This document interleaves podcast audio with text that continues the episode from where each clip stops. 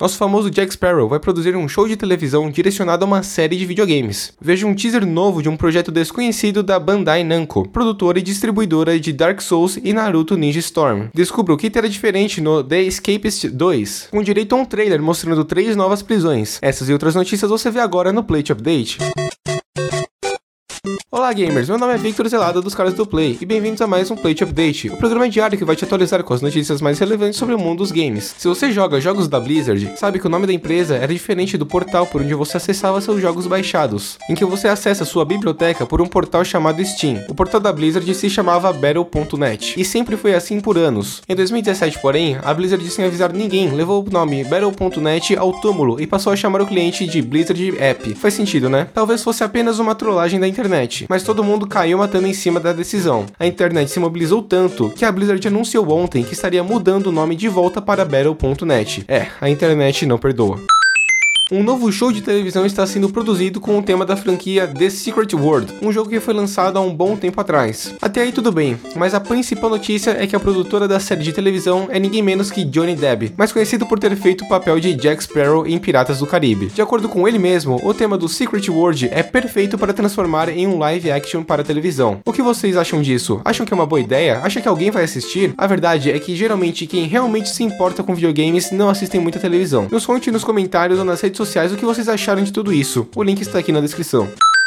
The Escapist é facilmente um dos jogos indies mais jogados até hoje, e ele foi lançado 3 anos atrás, em 20 de agosto de 2014. O jogo é bem simples, você é um prisioneiro, você tem rotinas dentro da prisão, tem amigos, inimigos, guardas, e o objetivo final é escapar da prisão, custe o que custar, sendo um dos jogos favoritos de muita gente que gosta do gênero indie. E também um dos favoritos de streamers e youtubers, pelos momentos cômicos e intensos que o jogo gera. Pode-se imaginar como a internet vibrou quando a equipe anunciou que The Escapist 2 está sendo produzido. Ontem, terça terça-feira, dia 15, a equipe desenvolvedora lançou um trailer mostrando o gameplay do jogo. Foi confirmado que o jogo terá 10 prisões diferentes, e o trailer já mostra gameplay de 3 delas. Uma nos vagões de um trem em movimento, outra dentro de um navio da marinha em alto mar, e o mais interessante, dentro de um foguete nos céus. Você tem que dar um jeito de escapar das prisões, e o trailer mostra muitas novas possibilidades e interações que não existiam no primeiro jogo. Tudo promete que será um ótimo sucessor a um jogo que já é muito bom.